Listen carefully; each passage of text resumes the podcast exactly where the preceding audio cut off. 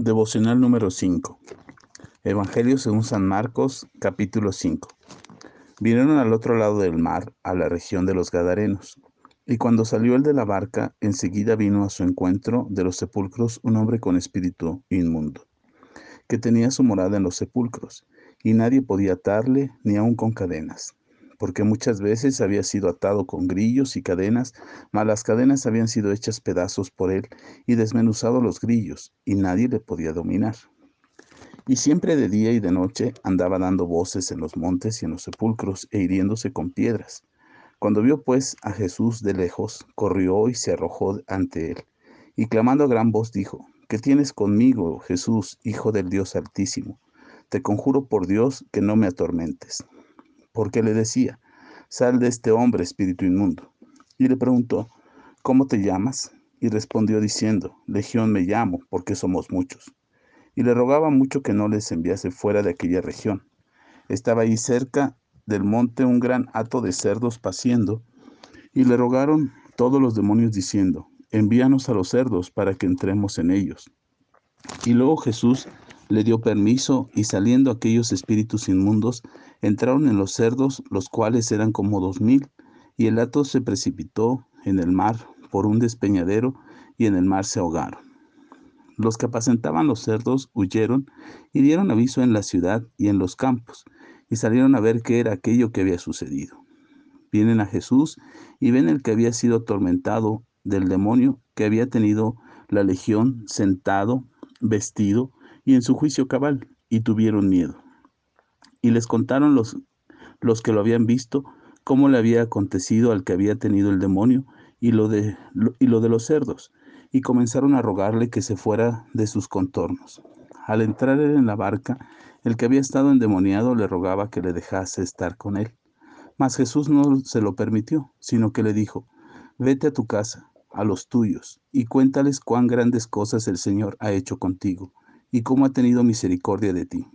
Y se fue y comenzó a publicar en Decápolis cuán grandes cosas había hecho Jesús con él, y todos se maravillaban. Pasando otra vez Jesús en una barca a la otra orilla, se reunieron alrededor de él una gran multitud, y, él estaba junto al mar. Y vino uno de los principales de la sinagoga llamado Jairo, y luego que le vio, se postró a sus pies y le rogaba mucho diciendo, mi hija está agonizando. Ven y pon las manos sobre ella para que sea salva y vivirá. Fue pues con él y le seguía una gran multitud y le apretaban. Pero una mujer que desde hacía doce años padecía de flujo de sangre y había sufrido mucho de muchos médicos y gastado todo lo que tenía y nada había aprovechado, antes le iba peor. Cuando oyó hablar de Jesús, vino por detrás entre la multitud y tocó su manto, porque decía, si tocare tan solamente su manto, seré salva. Y enseguida la fuente de su sangre se secó y sintió en el cuerpo que estaba sana de aquel azote. Luego Jesús, conociendo en sí mismo el poder que había salido de él, volviéndose a la multitud, dijo, ¿quién ha tocado mis vestidos? Sus discípulos le dijeron, ¿ves que la multitud te aprieta y dices, ¿quién me ha tocado?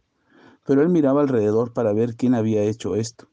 Entonces la mujer, temiendo y temblando, sabiendo lo que en ella había sido hecho, vino y se postró delante de él y le dijo toda la verdad. Y él le dijo, Hija, tu fe te ha hecho salva, ve en paz y queda sana de tu azote. Mientras él aún hablaba, vinieron de casa del principal de la sinagoga diciendo, Tu hija ha muerto, ¿para qué molestas más al maestro? Pero Jesús, luego que oyó lo que se decía, dijo al principal de la sinagoga, no temas, cree solamente. Y no permitió que le siguiese nadie sino Pedro, Jacobo y Juan, hermano de Jacobo. Y vino a casa del principal de la sinagoga y vio el alboroto y los que lloraban y lamentaban mucho. Y entrando les dijo, ¿por qué alborotáis y lloráis? La niña no está muerta, sino duerme. Y se burlaban de él, mas él echando fuera a todos, tomó al padre y a la madre de la niña y a los que estaban con él, y entró donde estaba la niña. Y tomando la mano de la niña, le dijo, toma, le dijo, talita kumi, que traducido es, niña, a ti te digo, levántate.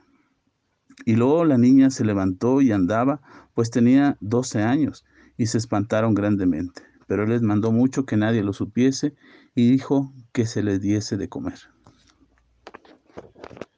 Este capítulo eh, tiene dos momentos importantes en, la, en, el ministerio de nuestro Señor Jesucristo. Eh, uno de ellos es la liberación de este endemoniado que tenía muchos demonios en su vida y el otro es eh, la sanidad de la mujer de flujo de sangre y la sanidad de la hija de Jairo. Son dos momentos importantes que nos dan lecciones muy sobresalientes acerca del ministerio de Jesús en la tierra y de lo que Él vino a hacer y la libertad que vino a otorgarnos. El primero, el endemoniado, un hombre que habían tratado de controlar y que no lograban someter a este hombre eh, de ninguna manera. A mí me parece interesante que este hombre no podía ser controlado, pero él mismo, por su voluntad, vino y se postró delante de Jesús. Los demonios hubieran huido, no se hubieran acercado a Jesús. Los demonios se hubieran apartado para seguir teniendo control de ese hombre, pero el hombre, en su voluntad, sujeta y dominada por los demonios, logró encontrar una luz y un destello de oportunidad para poder acercarse a Jesús y encontrar su libertad. Los demonios no pudieron hacer nada contra esto. Es importante que nosotros nos demos cuenta que los demonios pueden tomar control de la vida de una persona al grado de someter su propia voluntad. Pero siempre, siempre habrá oportunidad para que de voluntad propia nosotros busquemos a Dios. No es verdad que una persona sea incontrolable, que nosotros no podamos controlar ni el enojo, ni la molestia, ni el dolor, ni la tristeza, ni la angustia, ni la soledad que sentimos en nuestro corazón. Nosotros podemos tomar la actitud diferente y acercarnos a Jesús y encontrar en Él nuestra libertad, nuestra sanidad, y encontrar la paz que estamos buscando. Nuestra voluntad es nuestra. Nuestra voluntad es hacia dónde decidimos estar y qué es lo que queremos hacer y cuál es la actitud que queremos tener ante las circunstancias. Nosotros decidimos cómo queremos vivir. Nosotros decidimos hacia dónde queremos correr, qué, cuál es el tipo de vida que queremos llevar cotidianamente. Este hombre había rendido su voluntad porque nadie podía ayudarle se había entregado por completo a la voluntad de los demonios y los demonios hacían con él lo que querían. Lo desnudaban, lo golpeaban, lo lastimaban, torturaban su cuerpo, le deprimían, le azotaban y siempre que lo trataban de controlar los demás, nadie podía, porque él mismo había cedido su voluntad a los demonios, porque nadie lo podía ayudar. Lo único que querían hacer era controlarlo, someterlo, lo mismo que hacían los demonios con él, pero ahora eran las personas los que querían controlarlo. Los demonios no encontraron cabida en el cuerpo de este hombre porque Jesús había llegado a liberarlo. Este hombre se acercó y encontró su libertad. No se trata de que nos dejemos dominar por alguien, no se trata de que nos dejemos controlar por alguien, que las reglas de alguien nos domine o que las reglas de alguien se nos impongan para que nosotros seamos como los demás quieren que seamos. Se trata de encontrar la libertad en Jesús. Él es el que nos liberta. Él es el que nos da la oportunidad de experimentar la verdadera libertad con la que Él nos hace libres. Jesucristo se acercó a los demonios y la fuerza que no tenía este hombre para liberarse de ellos, Jesús la tenía, la autoridad, el señorío, el poder de Dios para echarlos fuera.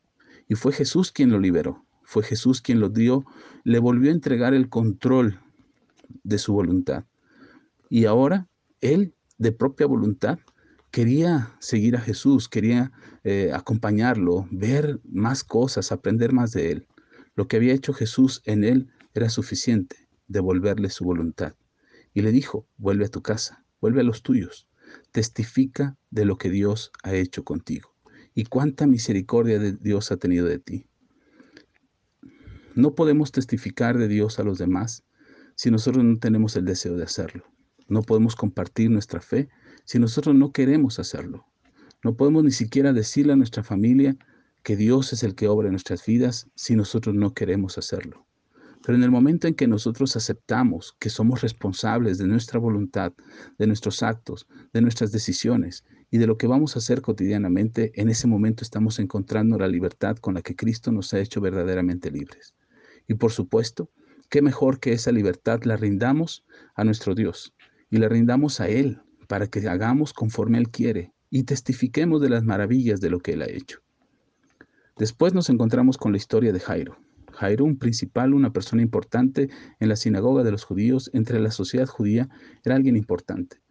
Pero la posición que él tenía ni siquiera le daba a él la posibilidad de ayudar a su hija, que estaba muy grave y muriendo. Nuevamente este hombre, con todo el poder y la autoridad que tenía, sabía que él no podía hacer nada más por su hija.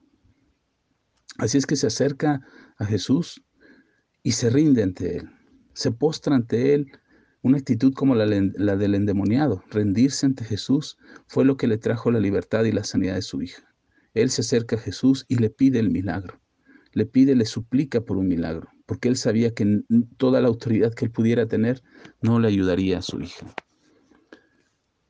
Se acerca a Jesús, Jesús accede a ir a su casa y Jesús decide ayudarle, traer esa sanidad y esa libertad que estaba buscando. Y en el camino a casa de este hombre Jairo, una mujer también se dio cuenta que ella y todo el dinero que tenía no le había ayudado para nada.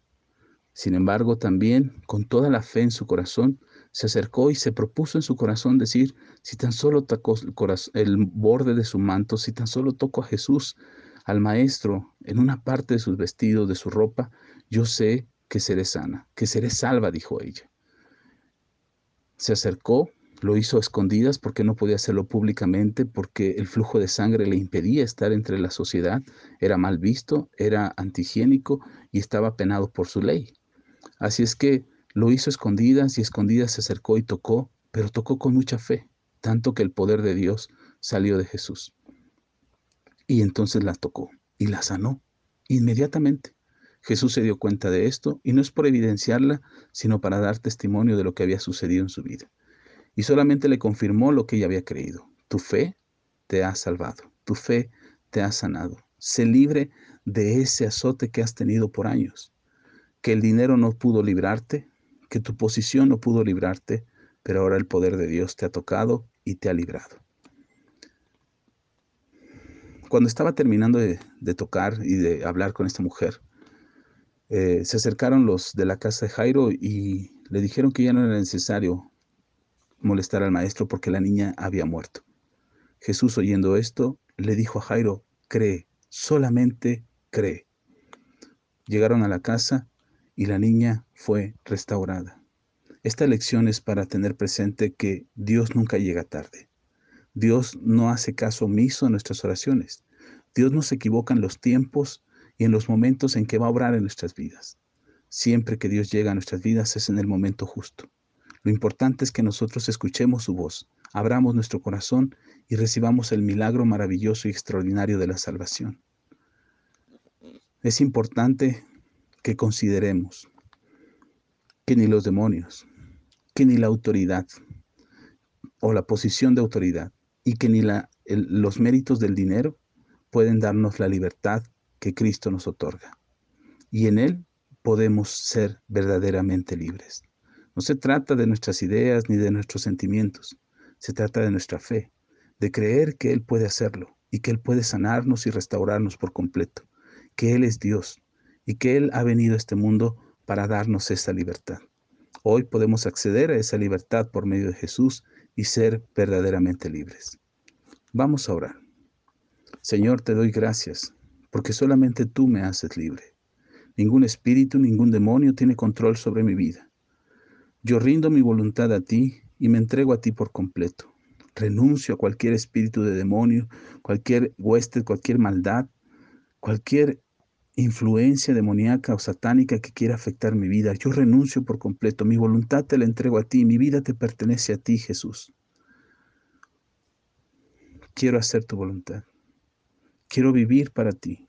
Reconozco que ni la posición, ni los títulos, ni el honor que el mundo me pueda dar, ni el dinero puede otorgarme la libertad que solamente tú puedes darme. Por eso hoy me postro ante ti y reconozco que eres tú el Señor de mi vida y que vas a hacer en mi vida como tú quieras. Me vas a guiar, me vas a enseñar, me vas a sanar, me vas a restaurar por completo, porque tú nunca has llegado tarde. Tú llegaste justo a tiempo en mi vida y a pesar de cualquier circunstancia que yo esté viviendo, tú me haces verdaderamente libre. cualquiera que sea el azote que me moleste, cualquiera que sea la influencia demoníaca que me afecta, cualquiera que sea eh, la, el orgullo, la soberbia que quisiera controlar mi vida, ahora en el nombre de Jesús me rindo a ti y quiero hacer tu voluntad, quiero hacer lo que a ti te agrada, quiero vivir en la verdadera libertad con la que tú me haces libre.